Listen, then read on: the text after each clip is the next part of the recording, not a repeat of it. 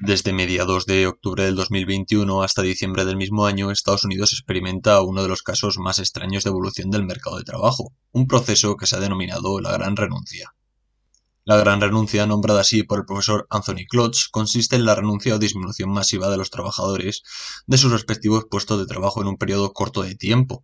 Esto es que alrededor del año pasado más de 11 millones de trabajadores en Estados Unidos decidieron renunciar a, a su trabajo concretamente 4,5 millones de trabajadores en el mes de diciembre, renunciaron a este puesto en busca de nuevas oportunidades que mejorasen sus condiciones laborales o, de vida.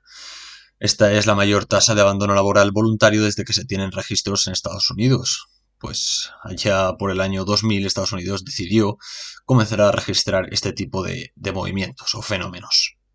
Durante este podcast te voy a contar en qué consiste la gran renuncia, cuáles son los fenómenos que lo han motivado, cuál ha sido su evolución a nivel internacional y si este movimiento llegará a España. Estás en Derecho y otras cuestiones, hoy es día 19 de enero del 2022 y comenzamos.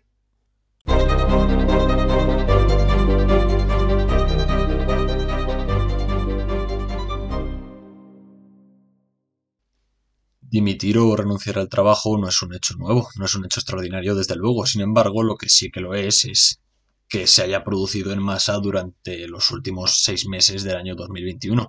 Esto es un hecho que, como he dicho, ha ocurrido en Estados Unidos y del cual el profesor Anthony Klotz se percató. De esta forma ha sacado un estudio diciendo cuáles son las claves o los fenómenos que han provocado este, este acto para entender este fenómeno, primero tenemos que situarnos en el mercado laboral del que estamos hablando. Este es el Estados Unidos.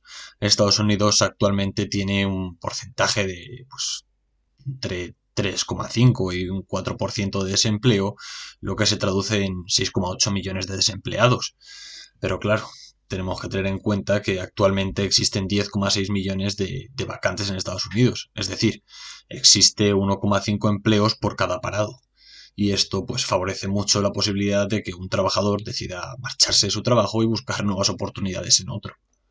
Sin embargo, como bien explica el profesor Anthony Klotz, este evento extraordinario se puede entender porque durante el año 2020 muchos trabajadores ya tenían en mente o tenían pensado abandonar su trabajo. Y sin embargo, con la llegada de la pandemia, la inseguridad laboral, la inseguridad económica provocaron que esta gente retrasase sus opciones de, marcharse a otro sitio. Cuando ha llegado el 2021 y la estabilidad económica ha sido mejor y hemos visto que el mundo no se acaba y que continúa y que por tanto hay que seguir trabajando, se han dado cuenta de que ya podían cambiar de trabajo. Es decir, los que querían renunciar al trabajo y no lo hicieron en 2020 lo han hecho en 2021 y los que han querido renunciar a su trabajo en 2021 pues lo han hecho ese, ese mismo año. Y esto ha provocado que mucha más gente decida abandonar su trabajo. La gran renuncia sobre todo ha afectado a aquellos sectores de la restauración o aquellos trabajos que implican un desempeño de funciones de cara al público, por ejemplo, pues la hostelería, la restauración o el cuidado a otras personas son sectores que están bastante mal pagados, donde la representación sindical es muy débil y hacer valer tus derechos frente a la empresa es mucho más difícil. Por tanto, es lógico y obvio que las personas que se dediquen a este sector intenten buscar nuevas oportunidades y más después de, de la pandemia, donde mucha gente ha tenido tiempo para reflexionar y replantearse su vida y darse cuenta de que a lo mejor pues otras opciones son mucho más asequibles y, mucho mejores para su futuro. Por otro lado, el profesor Anthony Klotz explica que la pandemia ha sido un factor importantísimo en la toma de la decisión de dejar el trabajo. Esto es que mucha gente se ha replanteado sus opciones. Han visto, por ejemplo, que el teletrabajo es una opción viable y que mejora sus condiciones de vida, sobre todo para el tema de la conciliación laboral, donde pues para los que no lo sepáis, el derecho a la conciliación de la vida familiar y laboral consiste cuando un trabajador tiene a su cargo pues, el cuidado de, alguna persona dependiente, como un menor de edad, un menor de, 12 años, si no me equivoco, o una persona mayor. Y éste le solicita a la empresa, de forma motivada, que le reajuste el, el horario de trabajo para poder, para poder desempeñar mejor su trabajo. Es decir, muchos trabajadores han visto que podían realizar su trabajo de forma más productiva y mejor desde casa, conciliando así la vida laboral y profesional de forma más efectiva. Sin embargo, esto es un problema para el empresario, dado que muchos de ellos no quieren que sus trabajadores teletrabajen, principalmente porque no quieren renunciar a su derecho a, controlar al trabajador. Es decir, en España, por ejemplo, en el Estatuto de los Trabajadores se establece claramente que el, empresario o el empleador puede adoptar pues aquellas decisiones digamos de una forma proporcional, siempre lo digo, odio la palabra proporcional, eh, puede adoptar medidas de control para, para el trabajador. Así que estos trabajadores, cuando la empresa les ha dicho que tienen que volver a la presencialidad, pues han decidido optar por un trabajo donde esa empresa sí les ofrezca la posibilidad de teletrabajar. Otro de los factores también muy importante es el agotamiento laboral. El agotamiento laboral consiste en que el trabajador ve frustradas sus opciones de alcanzar objetivos más grandes en la empresa, como por ejemplo ascender u obtener un mejor rendimiento económico, una mejor retribución, mejor dicho, por parte de la empresa. De tal forma que si el tiempo pasa y el trabajador ve que no, asciende y no progresa en el trabajo, pues es normal que, que piense que es mejor buscar otro empleo. Por último, tenemos otro factor muy importante, pero no tanto a nivel general del país, sino a nivel, digamos, estatal. Ya conocemos que en Estados Unidos la división territorial de Estados Unidos y política es a través de estados. Los estados tienen su propia legislación y su propia jurisdicción donde hacen y deshacen. Y esto afecta a las condiciones de trabajo. Es decir, dependiendo de en qué estado nos encontremos, puede ser que realizando el mismo trabajo tengamos mejores condiciones de, trabajo o una mejor remuneración. O simplemente pues un mejor horario y unas mejores prestaciones. Esto viene a colación de la vacunación. El presidente Joe Biden hace unos meses ya dijo tajantemente a sus ciudadanos la siguiente frase, vacúnese o perderá su trabajo. De esta forma Joe Biden implementó una medida, una medida obligatoria de vacunación para todos los norteamericanos. Los norteamericanos eh, afortunadamente tienen un sistema de independencia judicial mucho más efectivo o mucho más real que el que tenemos en España. Allí algunos estados han dicho que esta medida o esta legislación que aprobó Joe Biden no es legal y por tanto no se aplica. Por eso tenemos el caso, por ejemplo, de Chicago. Chicago es un estado donde la vacunación es obligatoria en muchos sectores para poder trabajar. Me parece que en aquellas empresas de más de 100 trabajadores y muchos de estos trabajadores han perdido su trabajo y antes de perder su trabajo otros pues han buscado opciones en aquellas empresas donde no te obliguen a, vacunarte. Sin embargo, si nos vamos al sur de Estados Unidos, nos vamos a Texas, nos damos cuenta de que allí la pandemia es algo anecdótico, es algo del pasado. En Texas actualmente ya no existen restricciones, no se habla de coronavirus por ningún lado y por supuesto las empresas no te obligan a, a vacunarte y eso pues ayuda a la estabilidad del empleo. En fin, que al final, pues las condiciones de trabajo, la falta de remuneración, la falta de derechos laborales en algunos sectores de Estados Unidos, el teletrabajo, la pandemia y la vacunación obligatoria en algunos estados ha provocado que muchos trabajadores decidan renunciar a su trabajo y buscar oportunidades en otro sitio. Esto es importante porque ahora las empresas tienen que buscar la forma de que su talento no se vaya. No me refiero al talento, por ejemplo, de la restauración, pero sí en empresas más importantes como empresas que se dedican a la informática o al derecho. Despachos importantes han visto cómo sus trabajadores deciden marcharse.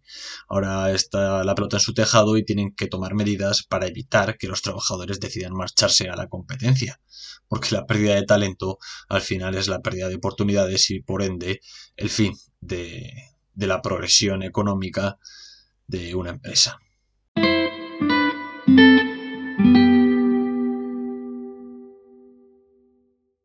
Sin embargo, la gran renuncia no solo ha afectado a Estados Unidos. Paralelamente en China, por ejemplo, eh, también se ha producido este fenómeno, sobre todo en la población más joven, cosa que es distinta a lo que ha sucedido en Estados Unidos. En Estados Unidos, digamos que la gran renuncia sobre todo ha afectado a aquellos trabajadores que se encuentran en la mitad de su vida laboral, entre los 30 y 45 años más o menos.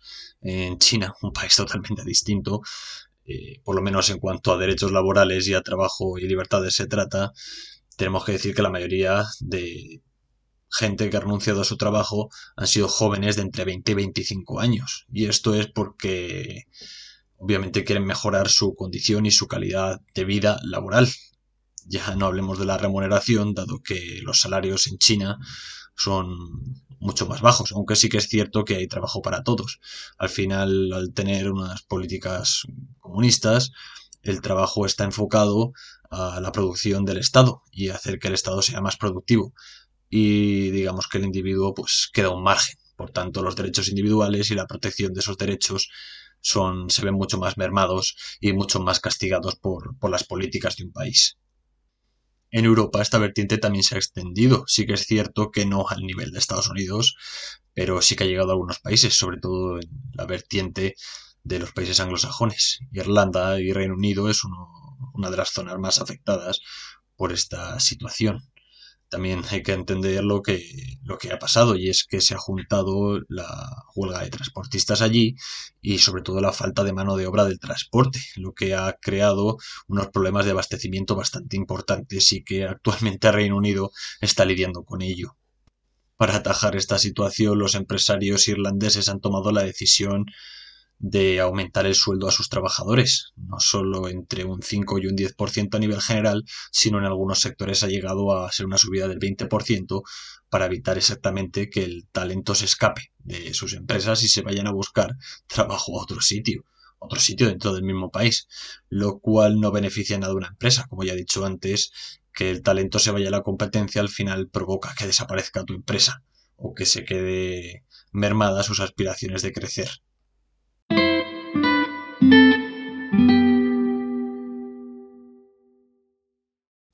Muchos de vosotros os estaréis preguntando si en España se puede dar esta situación o si actualmente se está aconteciendo. Pues nada más lejos de la realidad. Si habéis estado atentos a los datos que os he dado, sobre todo a los datos de paro de, otros países y los factores que han provocado esa situación, os daréis cuenta que en España es imposible. Y esto es porque para que un país pueda obtener una estadística de gran renuncia por parte de sus trabajadores, los trabajadores tienen que tener un plan B. Es decir, si un trabajador decide dejar su trabajo es por dos opciones. Una es porque ha heredado mucho dinero o le ha tocado la lotería o porque ha encontrado un trabajo mejor. Y en España para encontrar un trabajo mejor eh, tenemos que irnos efectivamente fuera de España. Es decir, en España no existe un trabajo mejor. Realmente en prácticamente todos los sectores las condiciones laborales son iguales. Y esto sumado a la gran cantidad de paro que existe, pues digamos que la gran renuncia en España va a tener que esperar. Con esto lo que quiero decir es que los países, los países que no son España, eh, apuestan por unas políticas de empleo mucho más flexibles que la española. Es decir, una de las causas más importantes que podemos observar es que el empleo o el empleo ofertado por los empresarios tiende a adaptarse al trabajador y no al revés. De esta forma siempre aumenta la, productividad y se adapta mucho más al, al, talento. En España esto es totalmente contrario. En España, si nos fijamos, la mayoría de ofertas de trabajo cualificadas te piden que sepas inglés a nivel nativo o otros idiomas, que tengas cuatro másteres, cinco años de experiencia de trabajo y que sepas hacer el pino puente con, con una mano mientras te tomas un té. Por tanto, las opciones de encontrar ese trabajo es mucho más difícil. Cuando luego, por ejemplo, nos encontramos que en un trabajo de esas características ofertado en España, con mucho menos de lo que piden, puedes hacerlo perfectamente. Es más, en muchos trabajos ni siquiera, aunque te exijan el inglés, eh, lo vas a usar nunca. Pero bueno, el mercado de trabajo en España es muy rígido, las empresas son muy exigentes y al final su productividad se ve mermada, porque cuando intentas Mm, encajonar a un trabajador en un puesto de trabajo en vez de adaptarse y adaptarte tú a su talento, al final tendrás un trabajador infeliz y una empresa poco productiva. Por otro lado, el crecimiento económico y el crecimiento empresarial en España se va a ver muy afectado, sobre todo durante el 2023. Este año ya se va a notar, pero el 2023 va a ser mucho peor. Es decir, la subida de la cuota de autónomos, eh, los altos costes de contratación, los altos pues, impuestos, la subida de impuestos que se está produciendo actualmente y, la ruptura económica y la crisis o la quiebra española que vendrá a partir del 2023 va a provocar que no solo el trabajador en España sea más infeliz, sino que tenga que trabajar prácticamente a, precio de coste. Lo que quiero decir es que va a hacer muchas más horas, si no es que las hace ya, por mucho menos dinero. Y al final, pues para malvivir y para pagar impuestos.